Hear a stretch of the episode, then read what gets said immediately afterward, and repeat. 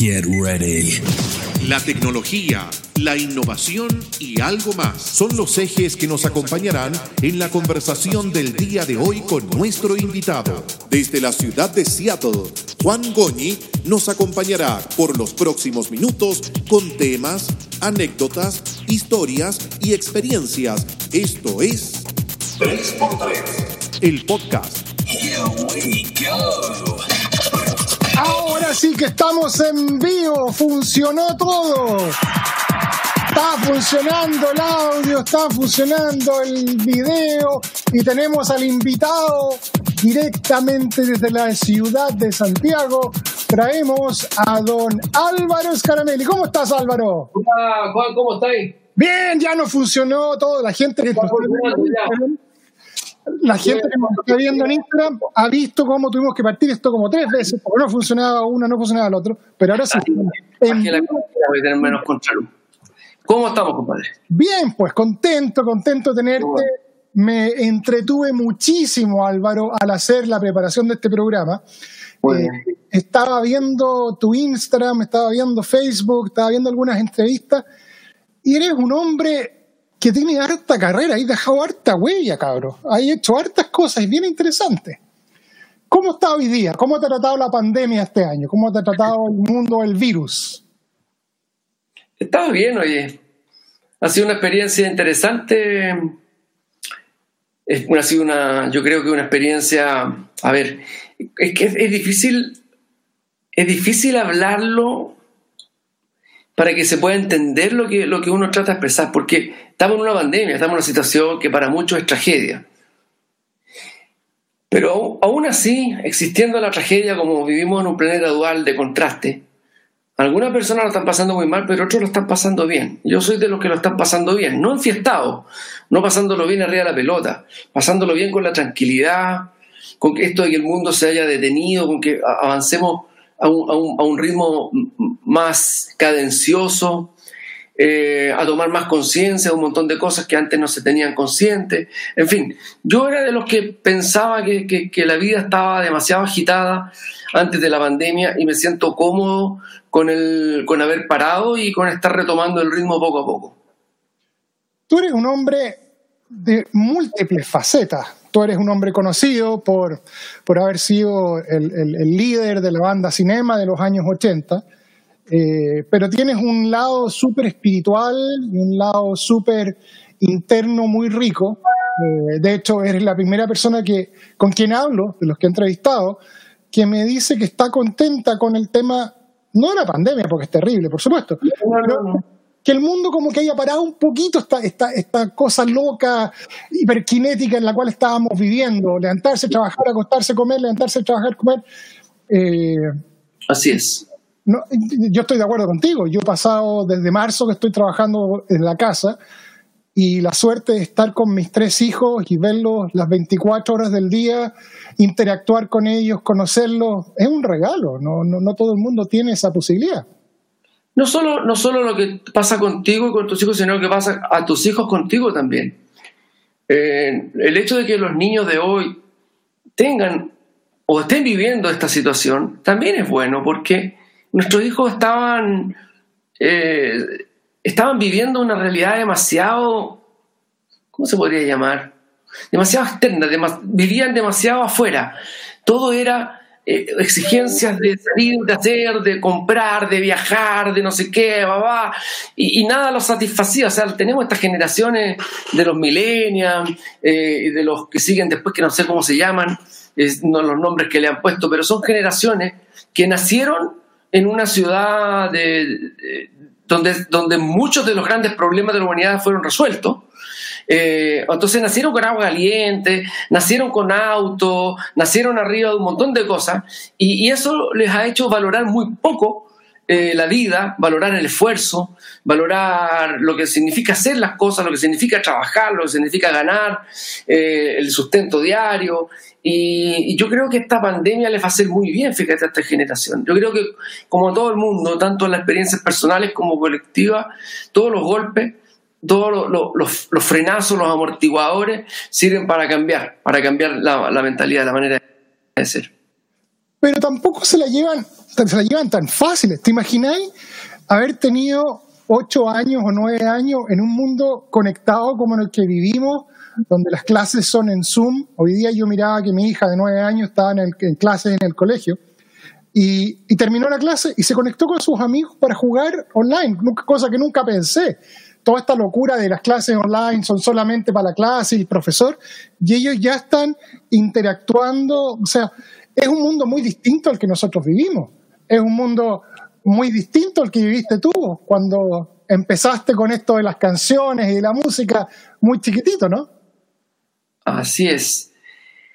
Es un mundo muy distinto. Nosotros fuimos una generación, yo tengo 55 años, cumplido recién.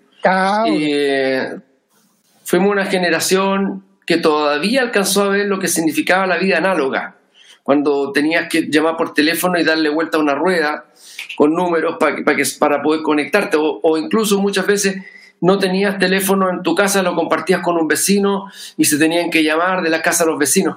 La tecnología no era algo que estuviera tan recién, ya habían aparecido los televisores en blanco y negro, todavía no aparecía el color. Eh, entonces, nosotros venimos de una época donde alcanzamos a ver el viejo mundo y, y empezamos a conocer el nuevo mundo. Y quizás eso nos hace mm, mirar a nuestros hijos y sorprendernos con todas las cosas, con cómo viven ellos.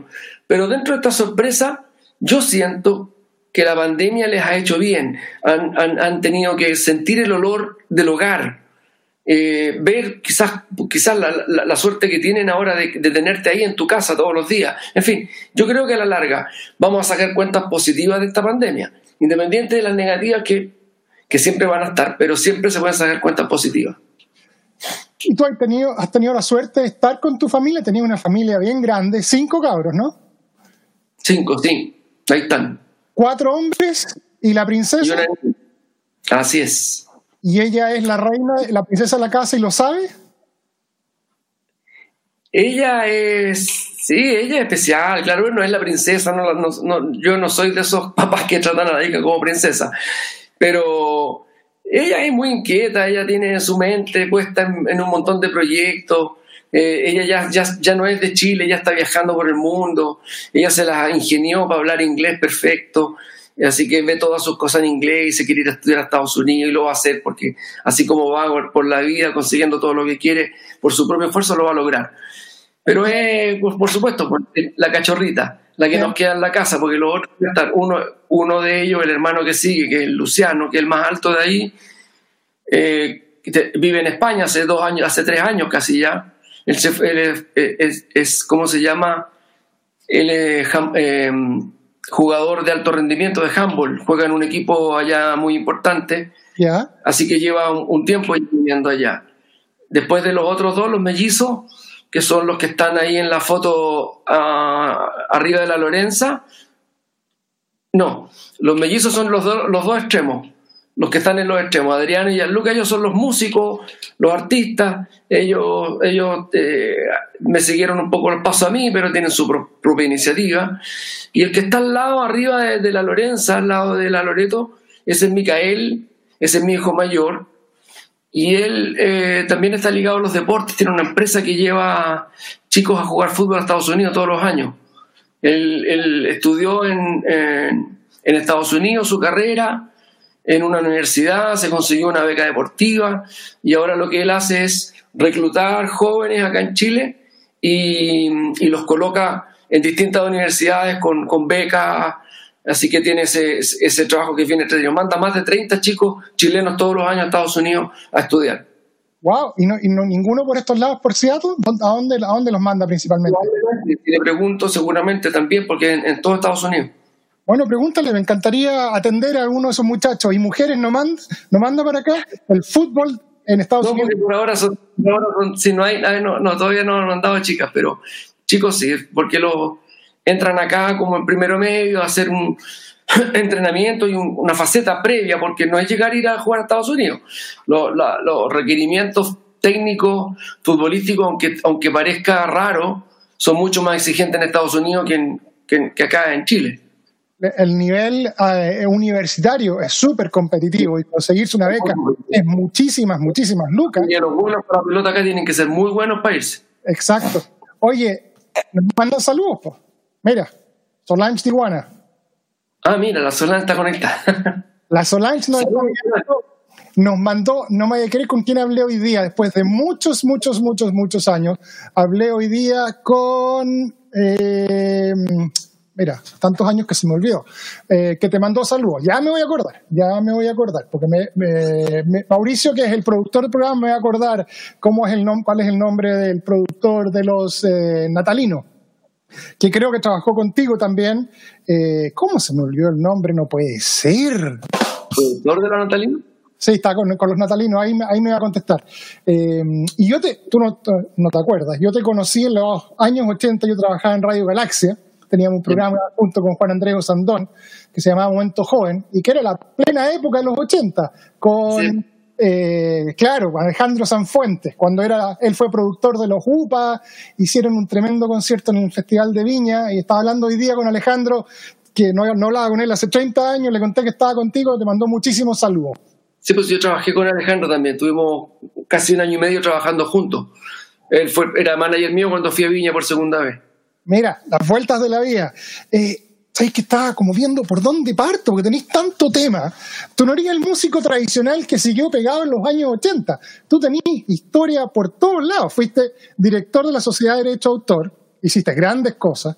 Tienes todo tu mundo, todo tu mundo, que no quiero decirlo esotérico, pero es como medicina natural, medicina alternativa. ¿Cómo lo defines el área que tienes desarrollada profesional? El desarrollo de la conciencia, la autoconciencia. ¿Ya?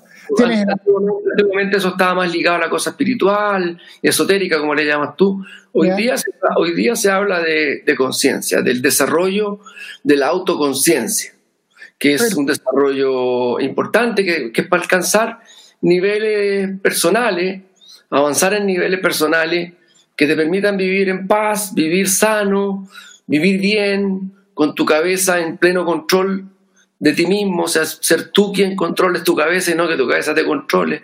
En fin, un montón de, de- cosas que se pueden lograr eh, trabajando la autoconciencia. Es un, un tipo de maestría que se, que se adquiere.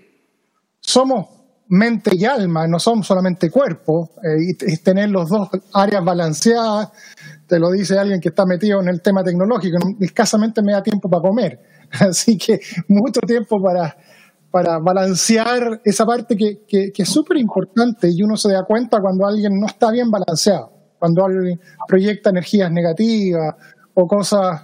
eh, que tú veis que esa persona yo no soy mucho de Laura, pero se ve que, su entorno no está bien, que, hay algo que no cuadra. Pero a ver, ¿por dónde partimos? ¿Quién es, quién es él en tu vida? Qué divertido. Ese es mi nono, pues, mi nono Hugo Scarabelli. Es el gran referente en la familia. Ellos son italianos, llegaron a Chile con nada y, y forjaron, eh, forjaron una vida a punta de trabajo. Eh, salieron adelante con todo, nunca le pidieron plata a nadie, ni al Estado, ni a ninguna cuestión, así que nosotros somos hijos de, de familia que entienden que, que lo que se logra se logra por el esfuerzo, ¿ah? que no necesita que te estén pasando bonos ni, ni una wea rara para poder salir adelante. Y por eso eso lo tenemos muy, muy metido en el ADN. Chuta, no, no, no quiero ni tentarme con esa, con esa conversa, porque yo veo las noticias de Chile y veo las de Estados Unidos, Chile, yo llevo 17 años en Estados Unidos. Pasa un huracán, queda la crema, y tú veías a la gente con pena, atrasada. En Estados Unidos hay un tema de comunidad muy bonito, de- de- de compañeros de barrio, de vecinos que se ayudan. Pero yo no veo a la gente esperando que vengan a entregar la casa, esperando que el gobierno de turno venga a entregar la casa. Hay como una, en inglés entitlement, es como, eh, eh, es mi derecho a que el gobierno me entregue algo y, las cosas no son así. Pero, pregunta, No, bueno, pero más allá, más allá de eso, el esfuerzo y la honradez también es algo muy, muy importante. Siempre nuestro nono nos enseñó a ser muy honrados. Ellos cuando llegaron llegaron a, Capitán Pastene, al sur, una colonia italiana, de ahí al poco tiempo se desplazaron hacia Santiago y tenían, eh, hacían aseo en, en los bancos, en lugares así, como una pequeña pyme de, aseo. Y, y- y el aseo en esa época consistía en que había un, en un pedazo de madera con, una, con una, unos fierros y con eso se raspaban porque eran pisos de parqué. Y había que raspar y sacar todas las manchas, después limpiar, después encerar. Y, de ahí siempre, siempre, siempre mi nono nos inculcó, si encuentras un centavo en el suelo, lo dejas ahí porque no es tuyo. Alguien se le cayó y alguien lo va a venir a buscar. Entonces, esas cosas son, quedan, quedan metidas en el ADN, el tema de la honradez, del trabajo, del esfuerzo, eh, pero también nunca con la angustia, nunca con, con la pena, con la depresión, esas cosas también son muy importantes eh, llevarla, nunca con, la, con el corazón, con sensación de injusticia, ni ningún ese tipo de cosas. O sea, mantenerse limpio por dentro, siempre limpio, siempre una, una mirada positiva de la vida. Qué lindo, qué lindo, te felicito y, qué, qué, gusto conocer a tu abuelo en esas palabras. Obviamente la ayuda es necesaria y hay gente que lo está pasando muy mal y que este es el momento que quien puede, a veces es el Estado, ayudar a quien lo está pasando, eh, a quien lo está necesitando. Hay mucha gente que lo ha pasado muy mal en todas partes del mundo, acá en Estados Unidos la cosa está súper, súper compleja. Pero, ¿qué onda con los italianos y la música, Dios mío? Ah, me tocó hablar con los natalinos, el Estado italiano. Allá graban allá. Leí hace poco la historia de Zeta Bosio en su, en su libro, suya, también italiano. Eh, entrevisté Andrea Tesa, también italiano. ¿Qué, qué, pasa con el estadio italiano en Chile y con, con, estos músicos que han surgido que les ha ido tan bien a ustedes en, en, su carrera? Y todos son, tienen alguna relación con el estadio italiano y en Santiago, ¿no? ¿O es casualidad? Bueno, el estadio es uno de los lugares donde se reúne la, la, la comunidad italiana. Eh, Sí, yo, bueno, toda mi, toda mi juventud la pasé en el este italiano, ahí, ahí tengo amigos y todo. Mi, mi mamá fue directora del estadio, mi mamá hasta el día de hoy, mi mamá tiene 77 años, salvo por algunos días en la pandemia, pero ya retomó, hasta el día de hoy juega tenis, todo, tres veces a la semana. Eh, Con pero sí, los yo creo que los italianos somos, eh, somos, tenemos una sangre enérgica nomás, mucha energía y ganas de hacer cosas. Somos, somos así, expresivos, necesitamos expresarnos. Oye, ¿y, me decís que tu mamá juega con el pato Ampuero en el estado italiano? Pues, conoce el pato de toda la vida, pues ahí está el pato todavía. Ahí está, ahí está el pato Ampuero. bueno, el pato Ampuero trabajaba en la discoteca Gente, yo también, claro. allá. Yo estuve en la grabación de tu primer disco en vivo en la discoteca. Ah, en el segundo Cinema en directo. Cinema en directo. Mira, pero empezaste con la guitarra. Ese fue tu primer instrumento. ¿no? ¿Tú estabas en el San Gaspar? ¿Estudiaste música ya o llegaste a la guitarra como una herramienta así social para engrupir a, la, a, a las usodichas? Claro, uno, uno me sentía atraído por la guitarra y, y, empecé a explorarla y empecé a aprender algunas canciones, pero lo, lo que más me ayudó a entender es que tenía facilidad para escribir letras y melodías, o sea, hacer canciones, componer. Así que casi, casi entrando con la guitarra, eh, yo empecé a cantar mis propias canciones. nunca fui muy bueno para cantar cover. Nunca fui muy bueno para cantar canciones de otros. No, no me las aprendía, no me las sabía. Bueno, Claro, no era, no era el, típico, el típico gallo bueno con la guitarra, invitémoslo porque nos va a hacer la fiesta, porque ¿ah? este gallo nos va a cantar y va a hacer cantar a todos. No, porque no me sabía las canciones, yo me sabía canciones mías nomás. Así que bueno, pero también eso me ayudó a forjar un repertorio que hasta el día de hoy me mantiene, me mantiene vivito y coleando con la música, porque tengo un, un amplio repertorio. ¿Y cómo llegaste de la guitarra al piano? Porque son dos instrumentos. Yo, el único instrumento que sé tocar es el play en el computador. Me imagino que no son comparables, ¿no? Musicalmente o técnicamente. O sea, técnicamente no son comparables, pero me acuerdo que con la guitarra, que, que, ya sabía las notas, lo que hice fue transportar la guitarra al piano que había en el colegio, que me conseguía la sala de música para ir a, explorarlo, y ahí traducía los acordes de la guitarra en acordes de piano. Y con eso empecé a decir, bueno, ¿cómo puedo cantar esta canción que la toco con un do, re, fa, qué sé yo? ¿Cómo lo hago tocando en el piano? Y, de ahí descubrí que, claro, necesitaba aprender técnica, que los dedos no fluían tan fácil en el piano como en la guitarra. Y ahí me puse a estudiar técnica como a los 17 años, 16, 17 años, me puse firme a estudiar técnica. Me acuerdo que llegaba del colegio a mi casa y me dedicaba cuatro horas, cuatro horas, todos los días durante un año entero hacer escala.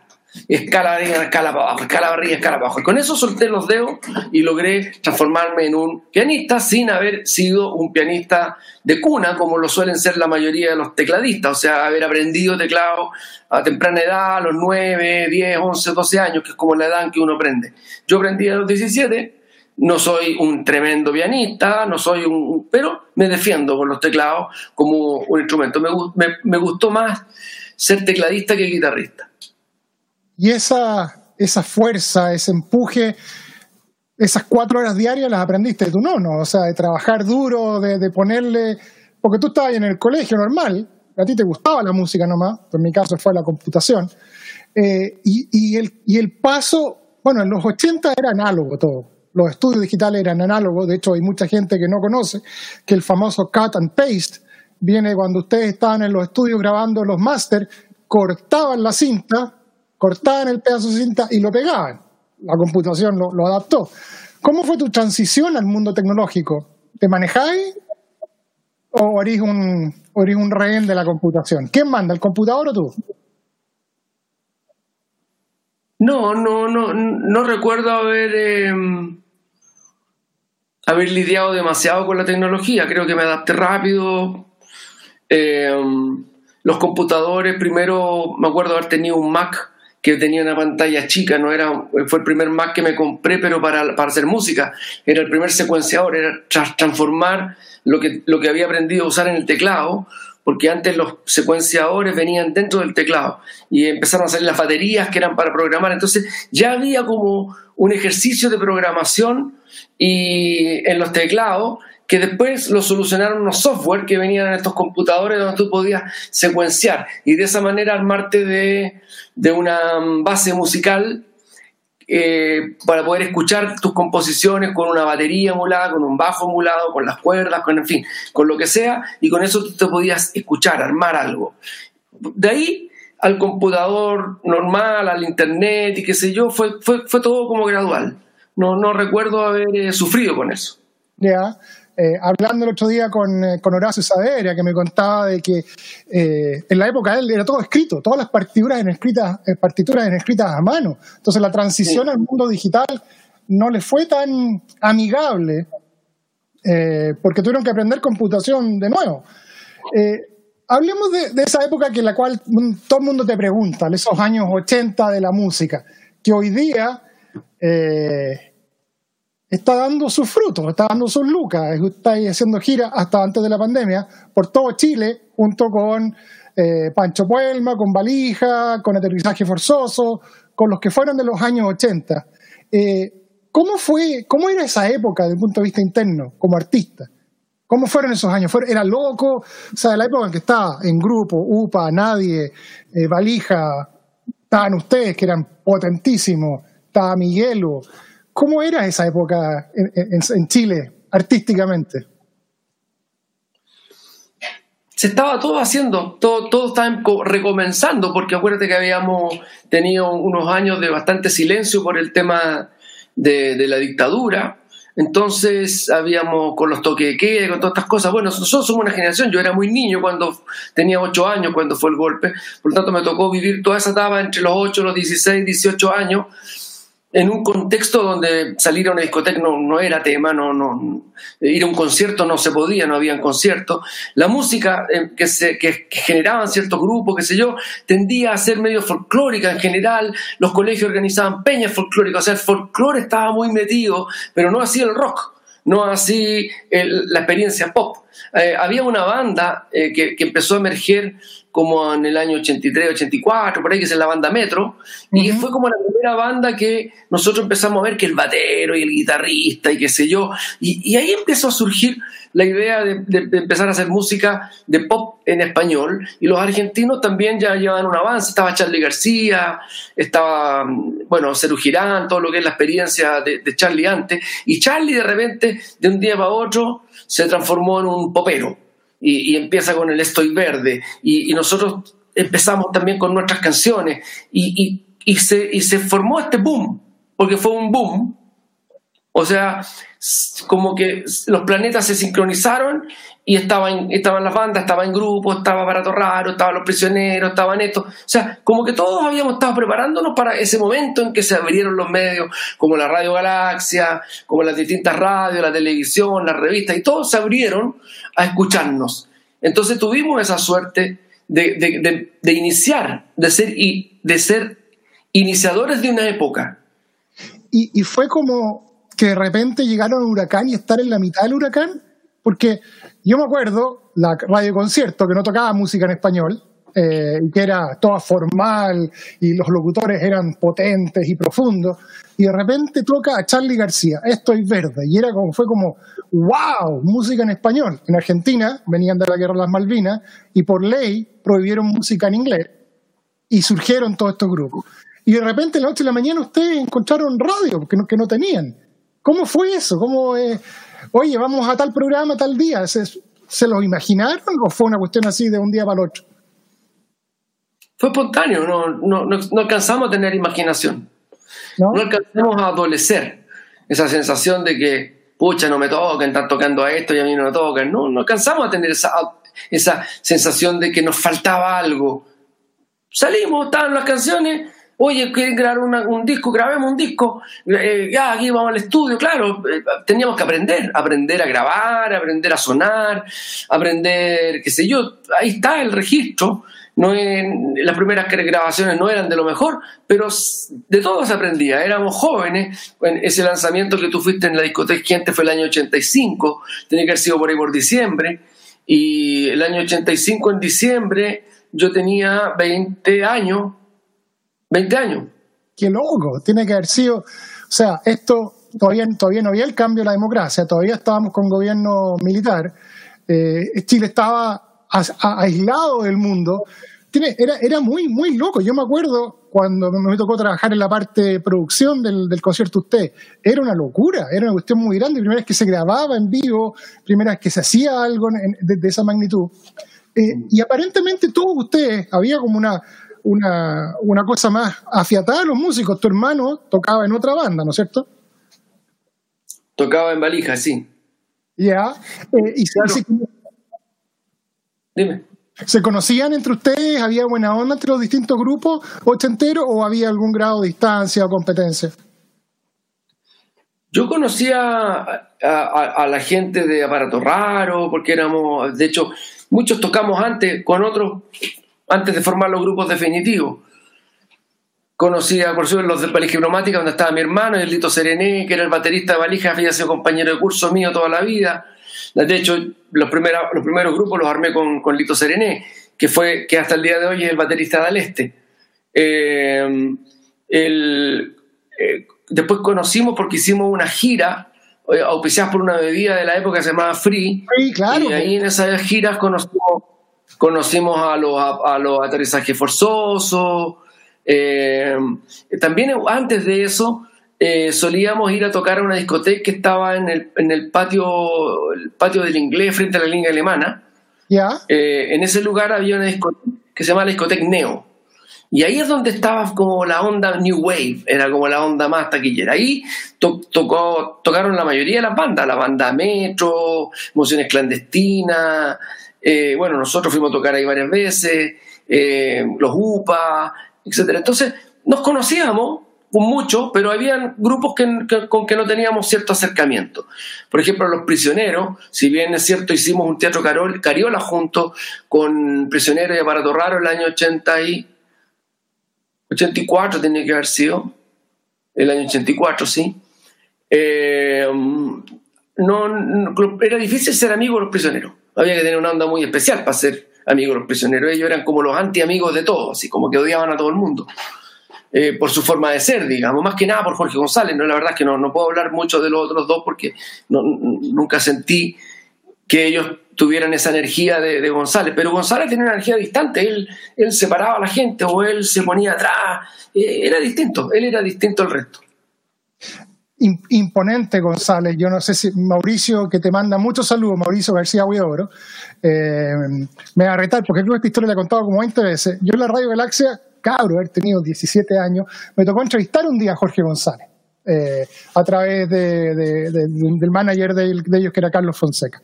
Y llega a la radio, estábamos conversando, así como contigo, súper relajado, se prende la luz roja y como que se puso una máscara, así, pero entonces yo le digo, oye Jorge, y yo como que venía en la onda, buena onda, y conversando.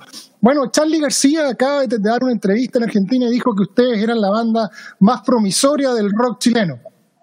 Pausa, me mira y me dice, ¿quién es Charlie García? y me cagó la entrevista, me fui a negro, porque yo tenía ya la contra pregunta y todo.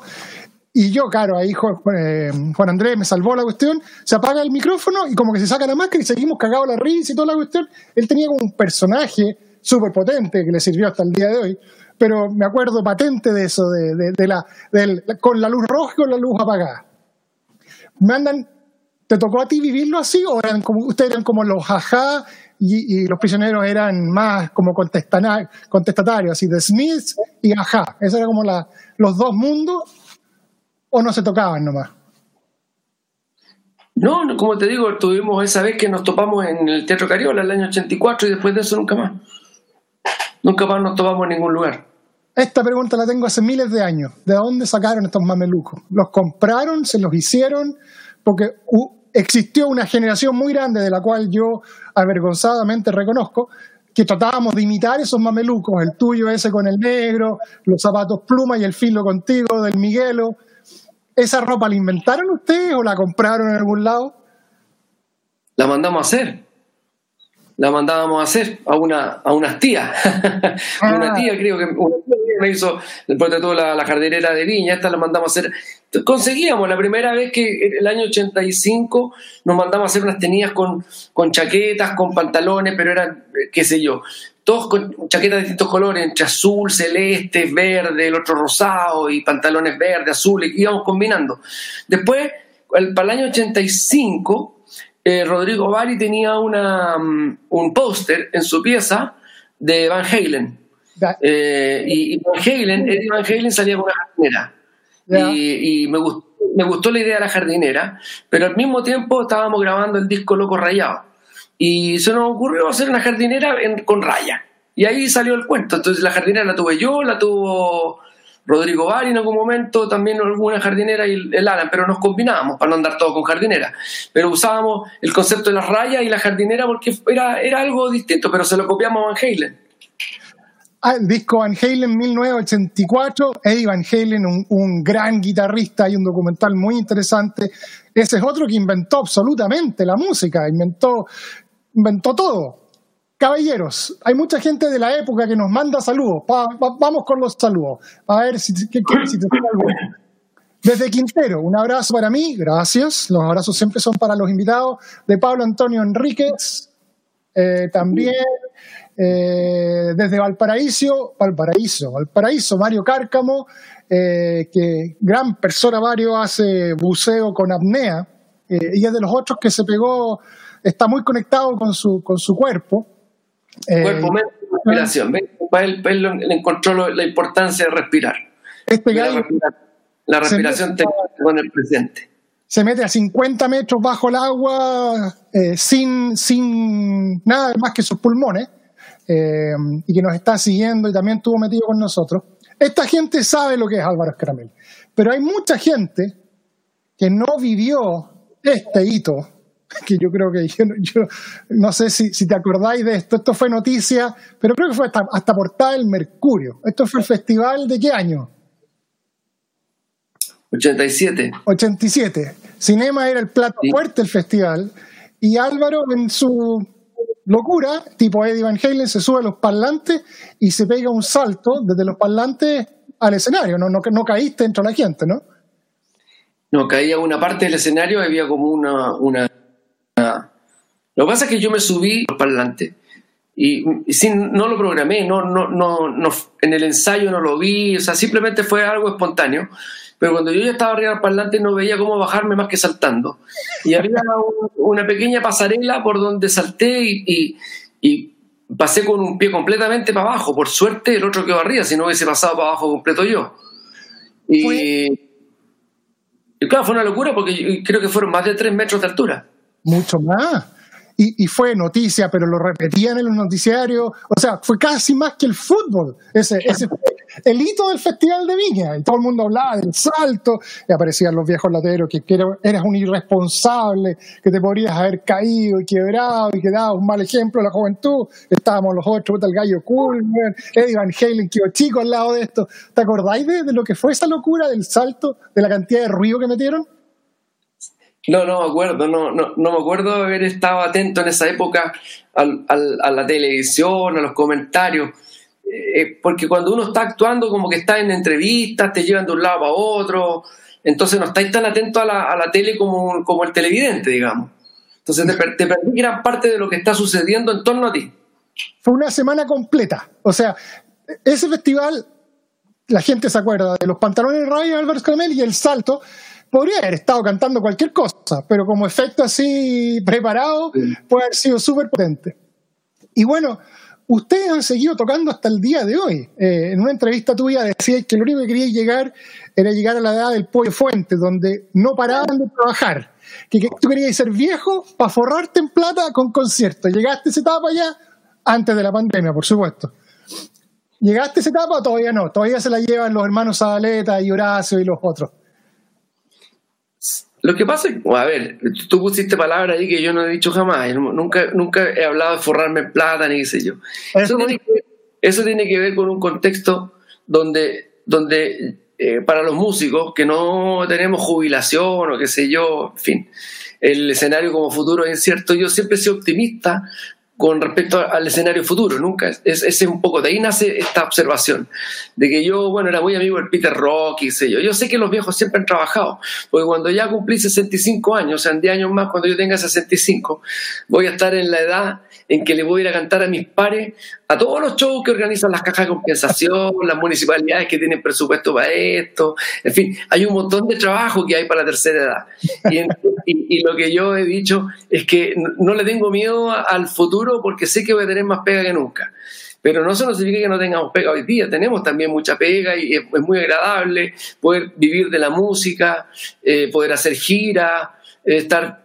Eh, bueno, teniendo esa, esa herramienta que me regalaron los años 80 y 90, que fue donde pude poner varias canciones en, en, los, en los, eh, ¿cómo se llama? Ranking radiales y que hasta el día de hoy me van a permitir seguir cosechando. Y se nota que lo están pasando bien, porque ustedes siguen, siguen, aquí estáis tocando con tus dos hijos, ¿no es cierto? Así es, ahí están los mellizos. Y una fiesta, es una fiesta ochentera, ponte tú, ves tú. Ahí está todo el mundo, fue a una fiesta uh, y prendieron las luces porque entre medio de la fiesta yo hago un, show de media hora, 40 minutos.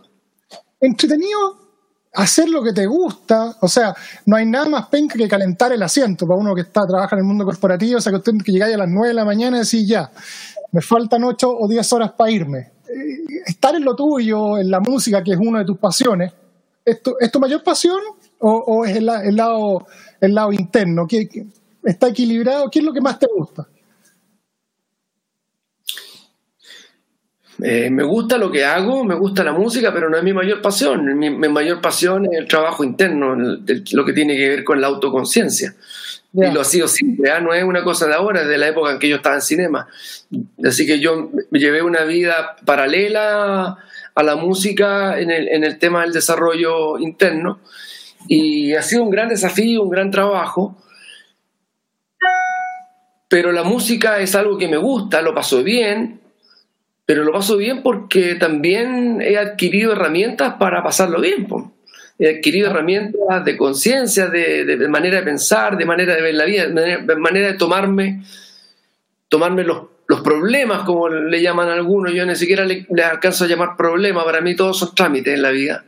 Entonces, esos trámites que, tenemos que resolver de vez en cuando, por una u otra razón, no, me generan estrés. Y eso es algo que he alcanzado con el tiempo gracias al trabajo que he realizado conmigo mismo.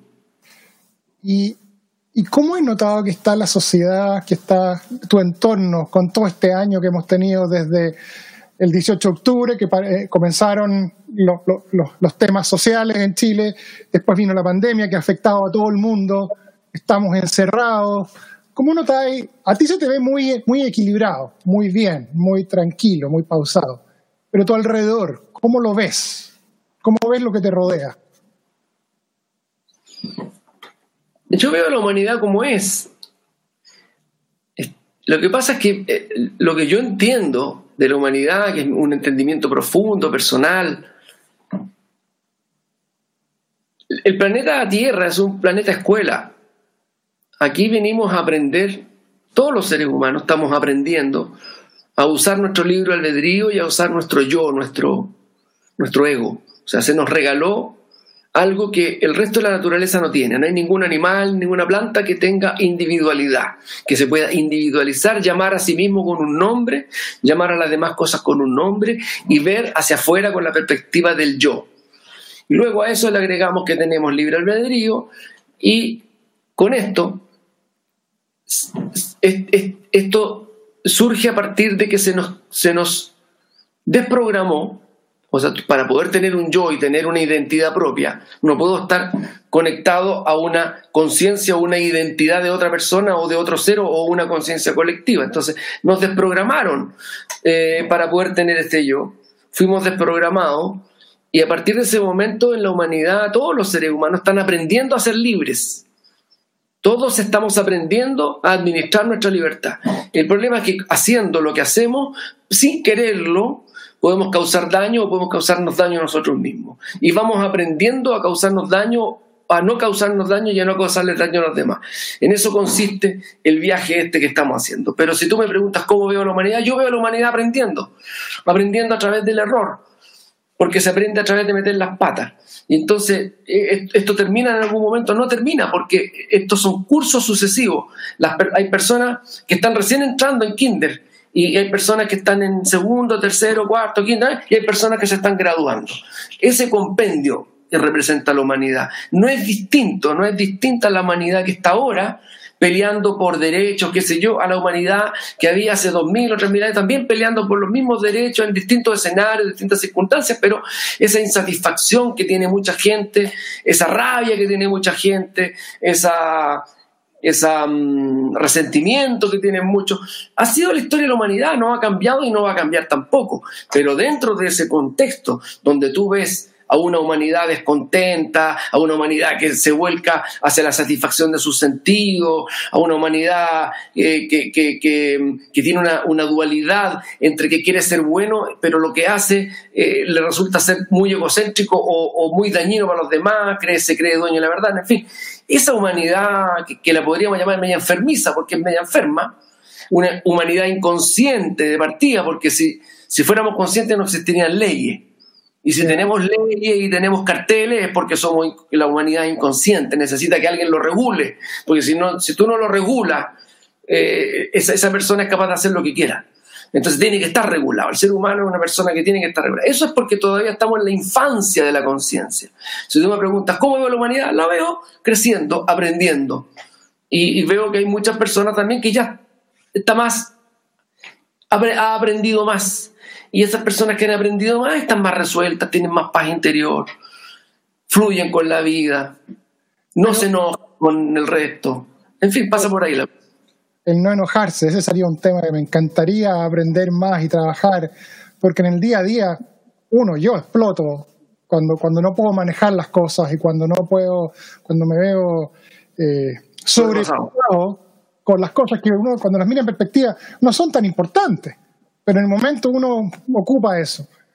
Este año 2020, ¿no lo ves como un año específicamente difícil o negativo? ¿Tú crees que es un, estamos en transición y que esto es una historia que se está repitiendo?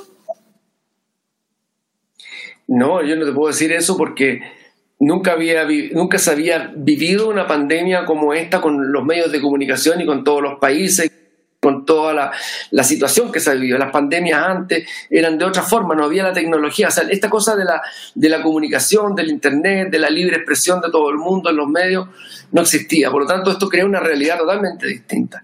Luego, los países tomando decisiones tan fuertes como encerrarte impedirte que trabajes, eh, qué sé yo, por miedo a... No es que te contamines, porque en realidad todos saben que te, tienes que contaminar, en algún momento te tienes que agarrar el virus para crear defensa. Eso es una, una, máxima eh, sanitaria básica. Y, habrá algunos que no lo van a resistir, y habrá otros que no, y algunos van a necesitar ayuda.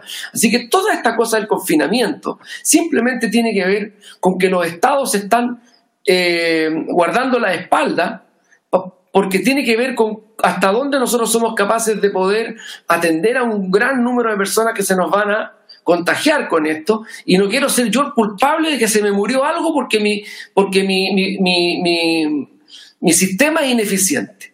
Al final, todo tiene que ver este encierro con que los estados no quieren ser ineficientes en, eh, en, en, atender, porque es parte de lo que les corresponde al Estado, prestar ayuda con los sistemas de salud y poder ayudar a que la gente que necesita asistencia poder tenerla. Entonces, para que esto no colapse, eh, es que se han creado estos, estas cuarentenas para que nos vayamos contagiando, pero de a poquito de a poquito. Pero nadie ha dicho no nos contagiemos, porque tenemos que contagiarnos para poder crear los anticuerpos que correspondan. Sí, es un tema complejo. Ya llevamos desde, bueno, yo estoy trabajando desde marzo en la casa, estamos encerrados desde marzo en el mundo y, todavía nos quedan varios meses y, están todavía con, con, prueba y error. Eh, mm. es, es, fuerte. Ahora, eh, preguntaba. Hay que aprender a vivir con el virus. Hay que aprender a salir y vivir, ser responsable, eh, cuidarte, usar la mascarilla, etcétera, lavarte las manos. Ahora, más que eso, eh, impedir que trabajes, yo encuentro que es una locura. Estamos eh, en prueba y error, estamos, estamos, o sea, digo, estamos, dije, yo, pero los gobiernos y los países y los líderes están viendo cómo arreglar esta cuestión porque nadie tiene la solución clara, o sea, en, la gente en, en, la gente en Europa, la gente en Asia, en la gente en América, estamos todos re complicados. Vamos a hacer una pequeña, pequeña pausa, 30 segundos, y vamos a hablar de otro tema que me apasiona mucho contigo.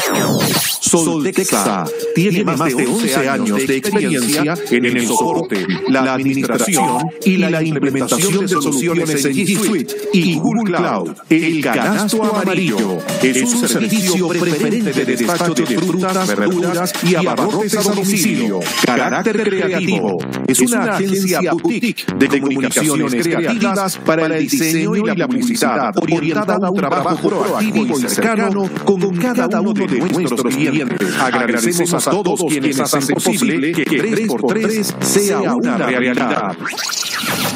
Estamos conectados con Álvaro Scaramelli con, desde la ciudad de Santiago, revisando un poco lo que ha sido su carrera. Y tu carrera ha tenido varias, varias etapas. Eh, en una época te tocó liderar eh, la Sociedad de Derecho Autor, una, sociedad que yo valoro muchísimo, eh, te tocó defender eh, los derechos de quienes generan arte, música, video y todo lo que eso te conlleva.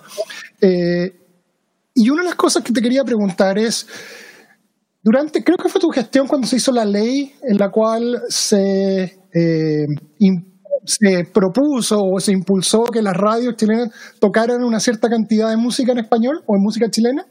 ¿Fue durante tu, tu mandato, por decirlo de alguna forma, o fue después?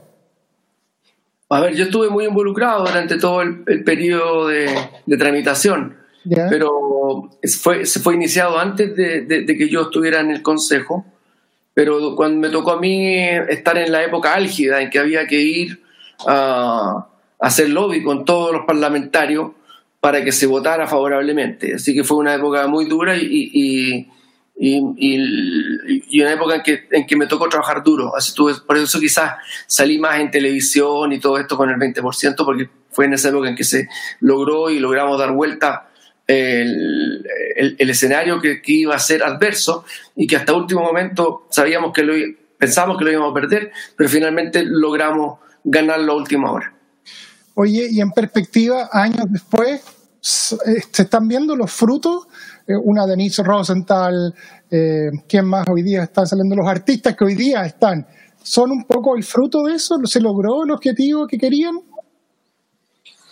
De fomentar la, creación de, la música chilena, guardando las proporciones, fue como lo que pasó en Argentina con esta ley que fue un 100%. ¿Cómo lo miráis hoy día?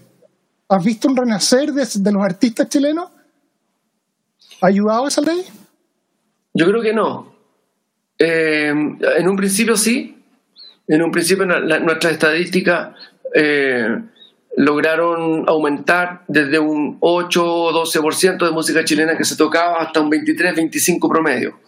Eh, durante el primero porque estábamos fiscalizando. Yo estaba a cargo del, del consejo directivo eh, era presidente de la SCD y hicimos muchas acciones, pero eso se dejó estar, se dejó estar y, hoy día las radios están haciendo lo que quieren. Y como la, nadie fiscaliza y no hay una manera de fiscalizar concreta porque quedó ese vacío en la ley, se relajaron. Y si bien muchas radios tocan música en español, no la están tocando, o, música chilena, perdón, no la están tocando como debería ser por ley yo creo que tiene que Ahora, existen artistas muy importantes que han salido en el último tiempo eh, y que han sonado y qué sé yo, pero eso son, representan esa minoría de artistas que siempre han tenido, siempre ha habido un espacio para la música chilena, pero siempre ese espacio no ha sido más de un 10%.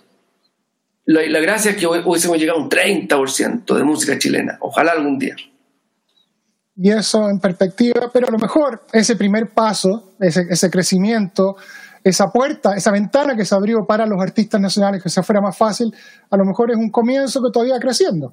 O sea, eh, bueno, las la, estadísticas indican lo contrario, que, que, se frenó del, 23% que llegamos a un promedio, un 24%, empezó a caer y hoy día estamos igual que antes, del, antes del, de la ley. Y nadie está fiscalizando y a la radio les da lo mismo. Qué pena. ¿Volvería a la SSD para, para reactivar eso o, te desgastaste con todo lo que con todo lo que fue ese proceso? No sé, no, no, la verdad no, no lo he pensado, pero estoy, mira, yo vivo el día a día, no, no, no, no. Por ahora no. Si me invitaran, no. Quizás más adelante, quizás más adelante, cuando ya tenga unos 60, 65 años, a lo mejor tenga ganas de volver. Hoy día estaba revisando la página de la SCD y son los personajes, los que están ahí, Dios mío, son personas súper importantes que han marcado historia en la música. Eh, y, me da gusto ver cómo ustedes lograron tomar las riendas del tema y convertir, que no sabía, el tema de los derechos de autor es un negocio gigantesco. Mucho de eso se va para afuera, pero son, son millones de dólares los que se, los que se generan y los que se capturan en la palabra, se recaudan y que van a parar a, donde debieran, donde debieran llegar. Eh, y de hecho aprendí en las entrevistas que tú, muy creativo, también hiciste música para eh, infomerciales de televisión, no me habría imaginado. Eh, yo musicalizaba programas de, moda, pero usaba la música de otros. Así que tú siempre has sido bien busquilla y has estado buscando la forma de, de manejarte, ¿no? Así es. Sí, bueno, para tener cinco hijos y poder alimentarlos y llevarlos a los colegios y hacer todo lo que tengan que hacer, uno tiene que ser busquilla. Oye, ¿y cómo esto de estar en el escenario con tus hijos? Eh, eh, los músicos, no sé tu caso, los músicos tienen una fama, Van Halen, de rockero, de fiesta, de alcohol y cosas. ¿Cómo es esto estar con los hijos? Uno te le dice, oye, no, no, no, no, no, no más cervecitas de aquí a la casa, es que debe ser como loco estar en un ambiente tan... que tiene esa percepción que es como permisivo, cuando arriba del escenario con tus hijos, o, o, ya son grandes y son independientes y, son seres, seres, seres independientes para ti. Ellos empezaron a tocar conmigo cuando tenían 17 años y los empecé a llevar a todos mis shows. Ahora, yo siempre soy una persona sana, absolutamente normal, nunca, nunca he consumido droga, nunca he estado en ambiente de drogadictos tampoco. Eh, Así que tampoco nunca he tenido ningún problema. De, mis hijos han vivido un poco la, misma energía o el mismo entorno en el que yo me muevo. Eh, y con ellos hemos recorrido todo Chile. Ha sido una, experiencia tremenda. Hasta, hasta, ahora, la pandemia, que ya los mellizos tienen 25 años. Eh, son siete años de trabajo intenso con ellos ellos me han conocido, yo los he conocido, han crecido. Ha sido una experiencia tremendamente enriquecedora, muy buena. Ahora ellos también hacen su música, musicalizan cosas, son buenos para hacer videos, saben editar, saben hacer todo este tipo de cosas, community manager, así que están trabajando full. La pandemia les ha, les, ha tocado full trabajo con, esta, con estas habilidades que ellos tienen con la tecnología. Qué rico, y qué rico poder compartir lo que a ti te gusta, una de tus pasiones, con tu familia. Distinto sería que fueran médicos o abogados y sentarse a conversar un día domingo. Sí, acabo de terminar un, juicio de, divorcio súper apasionante. Mi papá es abogado, yo trabajo en computación, así que algo nos entendemos, vibramos con cosas distintas. Eh, si nos unimos en el tema de la música. ¿Cómo tú hoy día hablábamos justo antes de la entrevista de que estabas con una paciente hoy día. Quiero invitarte a que cuentes lo que estás haciendo y por eso tengo acá uno de los, de los afiches que encontré en tu Instagram, de cómo la gente puede ah, conectarse contigo, re, ¿cómo decirlo? Sin reencontrarse con su, con su centro, con su equilibrio interno. ¿Qué herramientas tienes tú para compartir con quienes nos están viendo hoy día? El trabajo, del, el trabajo desarrollo de la autoconciencia va de la mano también el tema de las terapias, que son las facilitaciones que nos hacemos unos a otros para ayudar a las personas que están en desequilibrio a poder alcanzar esa armonía interior. Y muchas de estas terapias también se transforman en terapias medicinales porque ayudan a, a aliviar dolencias o sanar directamente cosas que, que están mal en el cuerpo. Pero se trabaja siempre en todos los ámbitos, no solo en la parte física, sino que se trabaja también en la parte emocional, en la parte mental, astral, energética, en fin. Y yo he desarrollado varias técnicas, tengo, manejo muchas técnicas, soy maestro de Reiki, eh, soy eh, eh, terapeuta de biomagnetismo, utilizo los, usar los imanes, hago una combinación de varias cosas, estudié en algún momento acupuntura, no la uso así, pero la podría, la podría usar, utilizo los cuencos de cuarzo también, para no son cosas colectivas, que son los que está mostrando ahí. Eh, hago charlas, he escrito algunos libros, tengo un canal de YouTube que lamentablemente lo tengo medio botado, pero hay varios videos que subí ahí, se llama Conciencia y Sentido, y en, y en, eso, en ese canal tengo charlas de 30 minutos donde hablo de todos estos temas que son de la autoconciencia, o sea, eh, qué es lo que es el agradecimiento, qué es lo que es el perdón, eh, qué es lo que es la depresión, en fin, aprender a desear, porque gran parte de los problemas que tiene la gente es porque no saben desear. O sea, están deseando algo que lo único que les provoca es insatisfacción constante. Em, aprender a controlar los pensamientos, los pensamientos, lo que tú piensas, lo que está sucediendo con tus pensamientos, es algo que tú puedes controlar. Tu rabia, como tú decías, me da rabia, me enojo, bueno, tenés que aprender a no enojarte. Todas esas cosas las, las, fui tratando hace un par de años en un canal de YouTube que lo pueden seguir. Se llama Conciencia y Sentido.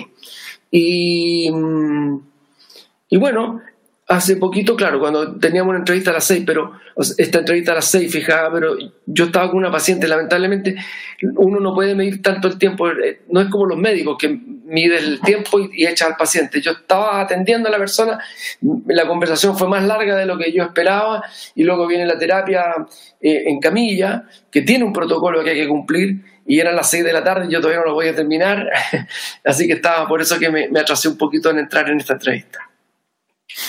Tranqui y vale absolutamente la pena y yo no, tengo ningún problema en, en, reagendarlo y salirlo, salirlo, salir un poco más tarde. Eh, hoy día tú tienes consultas, la gente dónde te puede ubicar, cómo se conecta contigo, aparte del canal de YouTube que mencionaste. La gente pone Álvaro Caramelli en Google y va a llegar a mi música o a mi terapia. Fácil, van a encontrar. Muy bonito, imposible perderse. El que busca, encuentra.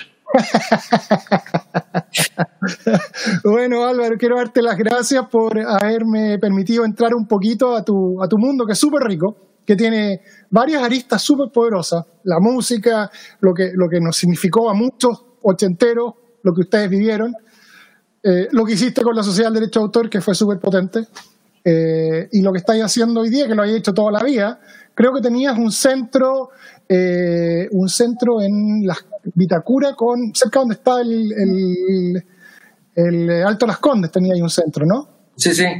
Ya, yo, yo vivía por ahí, pasaba y miraba esto, eh, y siempre tenía la duda de, conocerte, de acercarme un poco más a esta figura que, que yo lo vi con los pantalones rayados. Pues, o sea que, eh, quiero darte las gracias por tu tiempo, esta conexión desde un lado del mundo, en Seattle, pues. arriba, arriba, arriba, en el norte, en Canadá, cerca de Canadá, a Santiago, en el otro extremo del mundo. Eh, te quiero dar cámara para que te despidas la gente que te está viendo. Este programa lo vamos a repetir, así que te va a ver mucha más gente más. Y bueno, la gente que te sigue desde los años 80, tenía piano, te mato. Ya, yo estaba preparado aquí con el piano, así que me voy a despedir cantando, ¿ya? Me parece.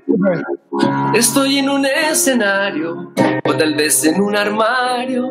Me siento algo extraño, tal vez como un ermitaño. El asunto es que no soy muy feliz, como ves. Las luces me están quemando, la gente me está mirando, un chofer me está llevando, el dinero está sobrando. El asunto es que ahora estoy sin ti, como ves. El maquillaje me hace ver más diferente, pero en el espejo sé que igual soy un demente. Quiero estar solo, déjenme, déjenme. Mi corazón se está arrancando, párenlo, párenlo. Mi productor me está matando, sáquenlo, sáquenlo. Mi cerebro está estallando, necesito una inyección que me calme este dolor. Déjenme, déjenme. Y mi pasado está llorando, cállenlo, cállenlo.